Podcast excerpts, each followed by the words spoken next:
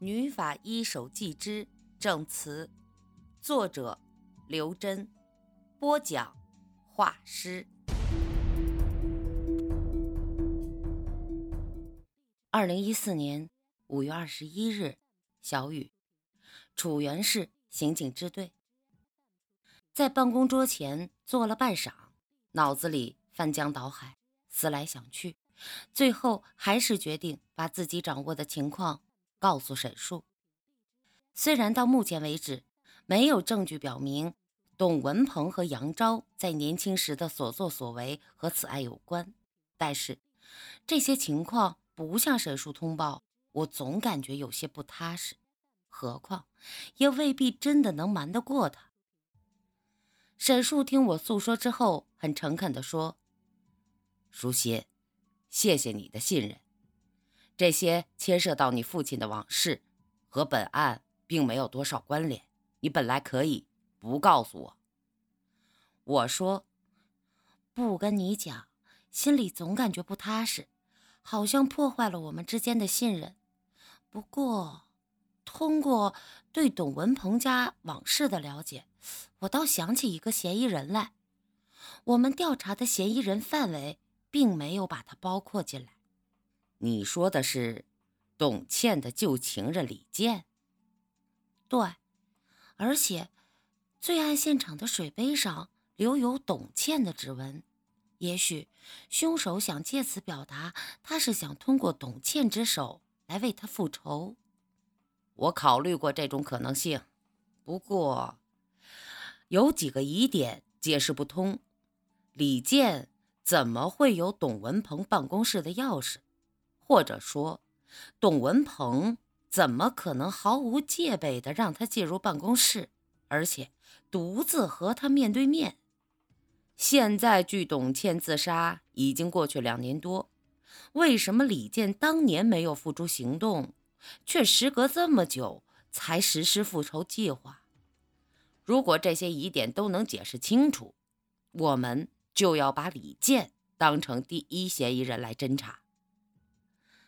这几个问题，我也没考虑好。看来有必要和李健正面的接触一次。除李健外，还有一个嫌疑人也正在浮出水面，就是杨昭的儿子杨文硕。我们目前的工作重点在他身上。怎么会怀疑到他？腾飞集团的一些高层管理人员向我们透露。这几年，杨昭和董文鹏啊，在经营管理方面分歧很多。杨文硕为了把自己的父亲推到董事长的位子上，或者让腾飞集团完全按照杨家人的意志来经营，都可能成为他的杀人动机。有证据吗？目前没有直接证据，但是有高层怀疑。杨文硕盗用董文鹏的名义支出了大笔用途不明的资金，而这些亏空的资金不可能得到填补。如果这个事实成立的话，可以构成杨文硕杀人的直接动机。但是，作为刑警支队，我们没有权利调查一家上市公司的财务状况，协调各个部门展开调查也是一个漫长的过程。我们。只能另辟蹊径，寻找其他证据。听说董文鹏死之后，在公司内部的人员变动中，杨昭代理董事长行使管理公司的权利，而杨文硕已经被破格提拔为财务董事。他们的父子行动很快，现在企业的代表权掌握在杨昭手中，杨文硕本人。也处于财务董事职位，所以可以阻止消息外流。如果企业内部不告发他渎职的话，我们很难把他列为刑事案件而介入调查。那如果杨文硕做的案，杨昭不可能丝毫没有察觉。当然不可能没有察觉。如果杨文硕真的涉案，我认为。杨昭至少有包庇嫌疑，甚至有相当一部分犯罪计划。都是杨昭策划的。我转念一想，说：“如果是杨文硕作案，为什么命案现场的茶杯上有董倩的指纹呢？这不仅多此一举，而且不合情理啊！”沈树皱眉：“呃，这也是我想不通的地方。这起案子的枝节太多，如果不能铲除枝节，案子就无法继续下去。”董文鹏被杀当晚，杨文硕的不在场证明是什么？他和家人在一起，他的父母可以为他作证。这种亲属的证词有证明力吗？简单的说，有。但如果能证明两个人是共犯关系的话，则另当别论了。沈树的表情很无奈。法律。在惩罚犯罪的同时，也有保护犯人的功能。从防止冤假错案的角度看，虽然是必要的，但对于恶行严重和狡猾的犯罪来说，法律也是最可信赖的防御武器。有人说要尊重罪犯的人权，反对死刑。不管犯了多么凶恶罪行的人，都可以改恶从善。重新做人，因此应该废除死刑。每当我听到这种情绪性的言论时，我都感到忍受不了。主张人的生命比任何东西都要重要的人们，在这个世界上占据绝对的多数。可以说，每当发生战争或者不幸的事件，那些被称作有识之士的人以及新闻媒体必然会说出这样的话语来。或许，因为谁也不会对此唱反调，所以这已成为真理。可是，我不得不认为这句话仅仅是一句冠冕堂皇的话。现实中，到昨天为止还称人的生命无比珍贵的人，明天也许就会在战场上毫无顾忌地杀死敌人。接触过太多罪恶滔天的恶人，我不认为。除了死刑，还有什么方法可以惩罚那些犯人？即使那些犯人悔改，并且将来有可能为了人类幸福做出杰出贡献，但是，如果我们要靠他们才能过上幸福生活，还不如死了算了。二零一四年五月二十三日，小雨，长岛咖啡厅。连绵不断的雨下了一场又一场，此时的楚园潮湿、阴郁，一整天都是灰蒙蒙的。那雨就像刚入梅雨季节那样，淅淅沥沥，一刻不停的下着。我呆呆的望着窗外，沉浸在莫名的伤感情绪当中。人生是循环往复的悲剧。二十几年前。董文鹏害死李林，两年前他自己的女儿因感情问题自杀身亡，现在他又横死于自己的办公室里，是报应吗？还是巧合？父亲内心深处那个埋藏着遥远记忆的秘密小盒子，被我亲手挖掘出来。如果是宝箱还好。但这简直就是潘多拉的盒子，带来太多的变动和不幸。董卿忽然打来电话：“如果有空的话，您现在到长岛咖啡屋来一下好吗？我有很多事想问您。”我正想着再和他谈一次，他既然主动邀约，我立刻答应下来。雨一直下个不停。又赶上下班时间的交通高峰期，楚原市中心严重的塞车，我比约定时间晚了半个小时才到。董卿已经买好了饮品，正在座位上等我。真不好意思，事先没预约就把您找出来。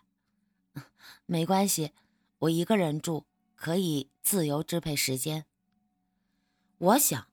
董卿已经来了，却反过来向迟到的我道歉，这说明她并不是一位以自我为中心的女孩。这在大富之家的千金小姐里并不多见。董卿真的很美，特别是今天晚上，打扮的好像要参加晚会似的，还在原本雪白的肌肤上化了淡妆，脸部的轮廓更加鲜明，映着灯光愈发的美艳照人。你父亲的案子已经有进展了，不过还没有实质证据，希望能尽快找出眉目来。我虽然不是主要办案人员，但是说这些话时还是有些难言。毕竟，董卿对我非常信任。董卿咧开嘴苦笑着：“案子办得快慢都无所谓，父亲毕竟不能再活过来了。”说完这句话，董卿的脸色暗淡下来，目光投向了远方，但是。从总体语调来看，似乎有些烦躁。我感觉是因为他父亲的案子以外的什么事情让他心烦。是杨昭父子让你烦心吗？我小心翼翼的猜测。啊，您怎么知道？董卿非常吃惊。啊，你们这种豪门的事情，终归都差不多吧。我说：“你父亲去世以后，不管案子侦破的怎么样，其他人总要继续生活下去。而你父亲占用公司的大部分股份，这是我根据常理猜测的。为了维持公司的稳定，最好的办法就是不让股权旁落。如果我是杨昭或杨文硕，现在考虑的就是董杨两家的联姻。”以保证公司的完整性。我说这番话时，活像一个老谋深算的奸商。啊！董卿充满疑惑的眼睛差点从眼眶中飞出来，瞪着我：“您怎么能猜得这么准啊？”其实，他家早在两个月前就向我父亲提亲了，我父亲没有给出明确答复。这两天公司里的纠纷很多，我家又提起这件事儿。我说等父亲的案子侦破后再考虑，他家却说希望我和杨文硕早日订婚，这样有利于公司稳定和有序发展。否则的话，股权一天不明晰，公司的危机就更加严重。我也不懂生意上的事儿，我妈更是门外汉。他们这样一说，我也有些担心。我爸辛辛苦苦打下的江山，可别毁在我手里才好啊！哦，我说，听起来你们这是利益联姻。你对杨文硕有好感吗？没有，一点都没有。董卿瞪大眼睛，用力的摇摇头。我和杨文硕没见过几次面，印象就是他长得尖嘴猴腮的，有点阴险。听别人说他很好色的，玩弄过的女人数不过来。我诧异地说：“原来是这样的人啊，那你还犹豫什么呀？一口回绝就好了。难道你真的要和一个色鬼过一辈子？”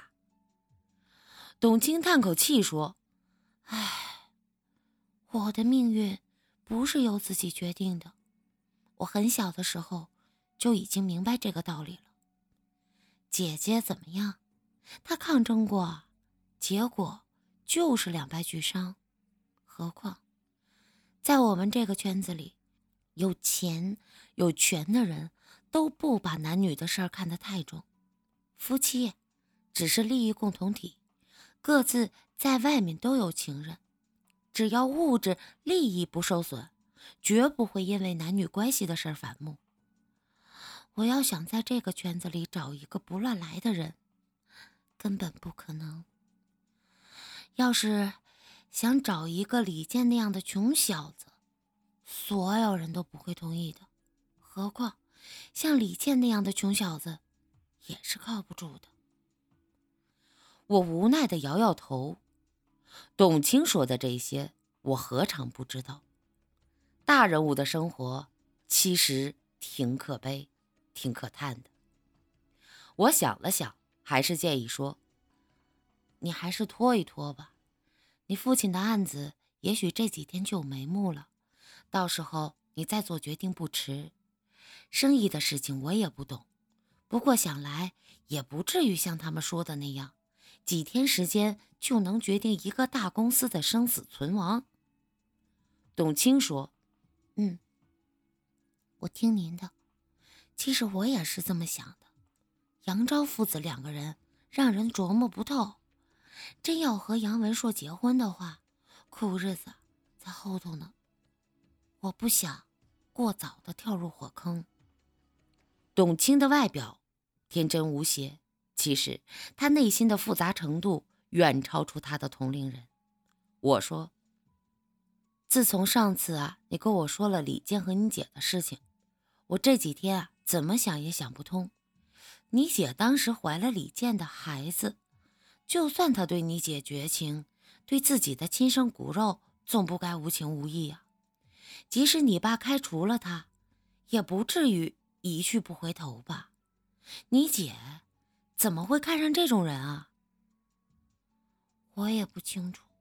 刚开始接触李健的时候，觉得他这人挺靠谱的，工作踏实，谈吐幽默，长得不错。而且他骨子里有一股劲儿，和我父亲特别像。怎么形容呢？就是一股野心勃勃又百折不挠的劲头。反正啊他这人优点挺多的，不然我姐也不会喜欢上他。不过后来他处理我姐的事情时，确实太无情无义了。说他狼心狗肺也不过分。可能。这就是男人吧，哼，翻脸无情。